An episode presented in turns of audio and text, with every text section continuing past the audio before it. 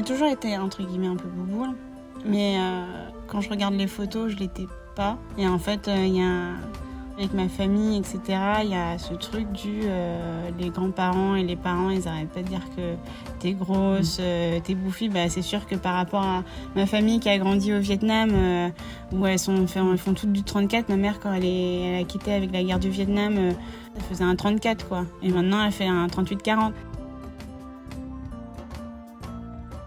Peut-on être belle ou beau quand on est asiatique? Quel impact a notre physique, notre corps, sur notre identité?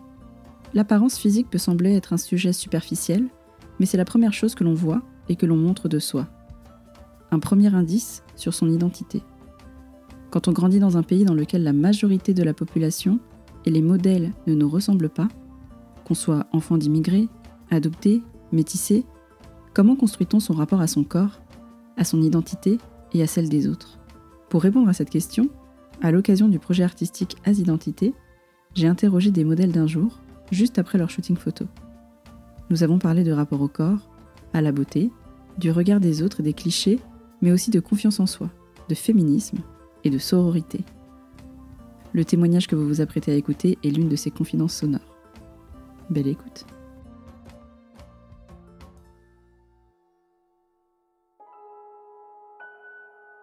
Dans cet épisode, Eva, sino-vietnamienne, raconte l'évolution du rapport qu'elle entretient avec son corps, depuis la petite fille victime de moqueries racistes à la jeune femme fière de ses origines et de son corps qu'elle devient, malgré la fétichisation et sa difficulté initiale à accepter son corps marqué par des cicatrices liées à la maladie dont elle souffre, l'endométriose.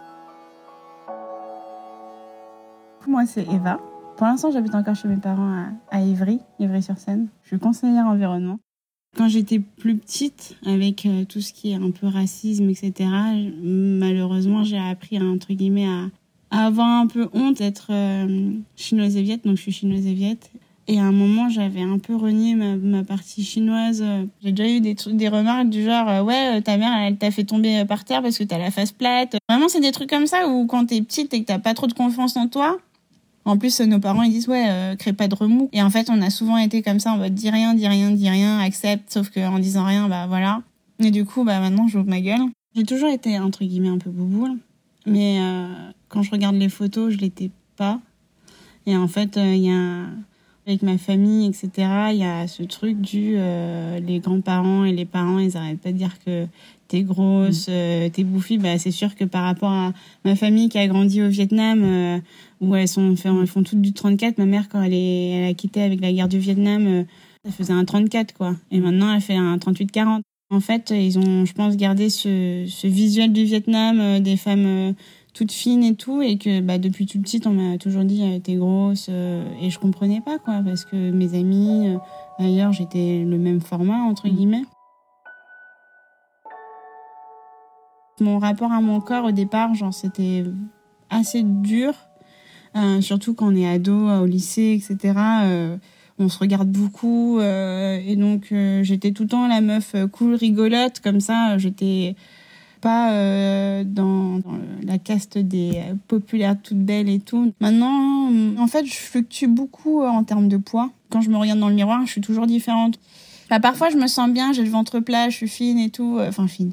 Donc, je passe dans une phase en mode, je m'en fous de mon poids, enfin, ça, ça sert à rien, quoi. Et après, je me regarde dans l'événement, genre, par exemple, là, pour la tenue traditionnelle, j'étais en train de me prendre la tête en mode, est-ce que j'enlève les coutures ou pas?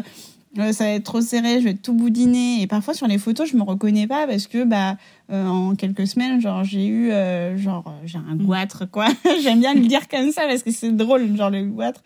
Mais genre, ouais, on, on voit un peu, mais beaucoup plus en joue. En fait, je prends enfin je fais comme j'ai fait du patinage et de la, de la natation genre j'ai les jambes et les bras assez musclés mais mon ventre et mon bas du visage c'est là où ça prend et donc c'est jamais très ferme et du coup euh, il y a cette dissociation entre les jambes musclées et le ventre tout mou qui euh, encore quand je me regarde dans le miroir bah à chaque fois je suis étonnée quoi. Et tout le monde me dit mais t'es belle j'étais en mode euh, ouais d'accord bah, merci. Mais genre les gens ils me disent euh, je vois pas la diff quand tu viens de prendre 7 kilos quoi. Moi je le vois mais c'est normal parce qu'on est plus on va dire euh, sévère entre guillemets avec nous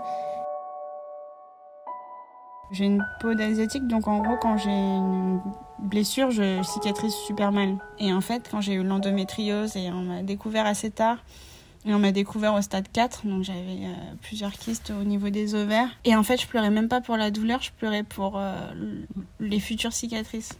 Et donc au début, euh, j'étais en mode punaise, je suis défigurée.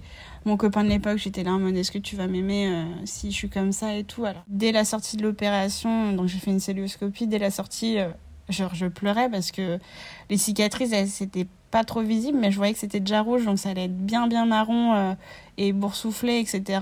Euh, le, le, chirurgien m'avait dit, bah achète des patchs comme ça, euh, non remboursés par la Sécu, et ça ça va genre dissiper.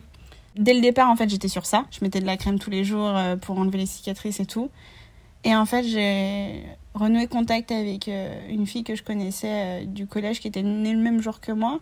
Et elle, elle, aussi s'était fait découvrir l'endométriose. Et je lui disais, ouais, euh, moi j'ai des cicatrices, quoi. Enfin, si tu veux pas te faire de chirurgie, le fais pas, quoi. elle me disait, non, mais t'es ouf. genre, les cicatrices, c'est trop cool. Enfin, mon copain, il dit que genre c'est mes blessures de guerrière et tout.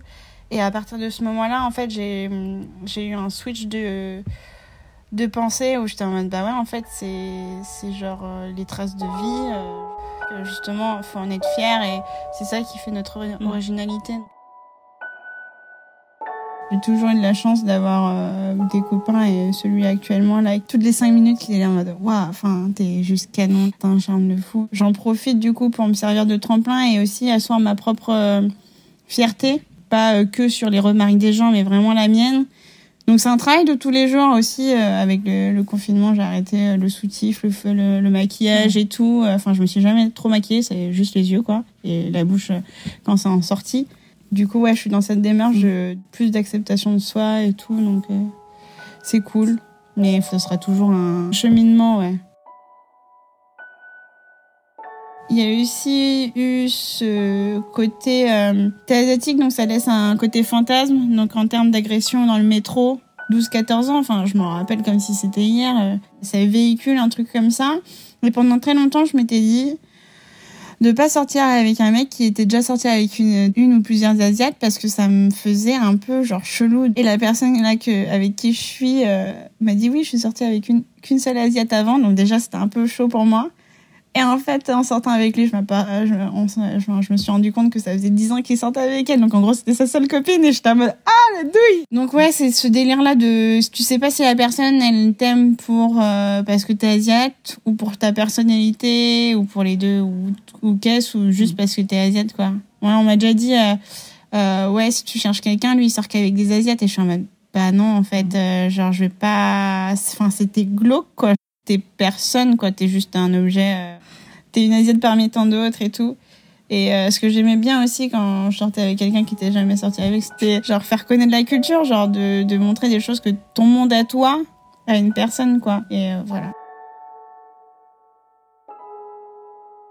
Avec Sororasi et ce mouvement-là, je vois plus une vague de femmes fortes, soudées, asiatiques, qui peut être dans les médias. Avoir cette représentation-là comme, ouais, un peu comme un refuge, du genre, euh, on sait que ça existe. Je suis pas là euh, toute seule dans la jungle à débroussailler euh, et à pas trouver ma place parce qu'en fait, on est ni complètement asiatique, asiatique d'Asie, ni complètement française, même si on est né ici, avec notre culture, on est la deuxième génération, parfois la troisième, de, personnes avec nos parents qui sont immigrés. Donc eux, ils n'étaient pas installés quand ils étaient arrivés là, mais euh, genre je sais que moi, ma fille, euh, je lui dirais d'être fière de sa culture, de le faire découvrir à d'autres personnes pour dédramatiser, pour pas, pour que les gens ils disent pas qu'on bouffe du chien. Euh, c'est comme quand j'étais à la kermesse, ma mère elle avait fait un gâteau de manioc pour les ventes de gâteaux et personne n'en prenait. Et moi j'étais vas-y c'est trop bon, genre goûter quoi.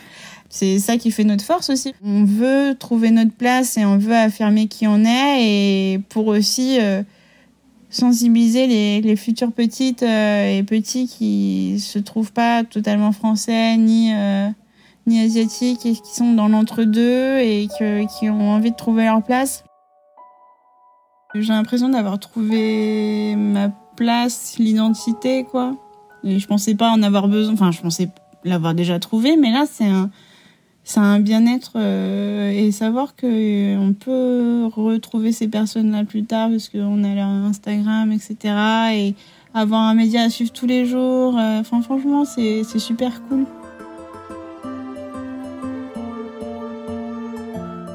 Vous venez d'écouter un épisode d'Asiatitude, le podcast qui met en lumière les questionnements, les talents et les cultures asiatiques en France.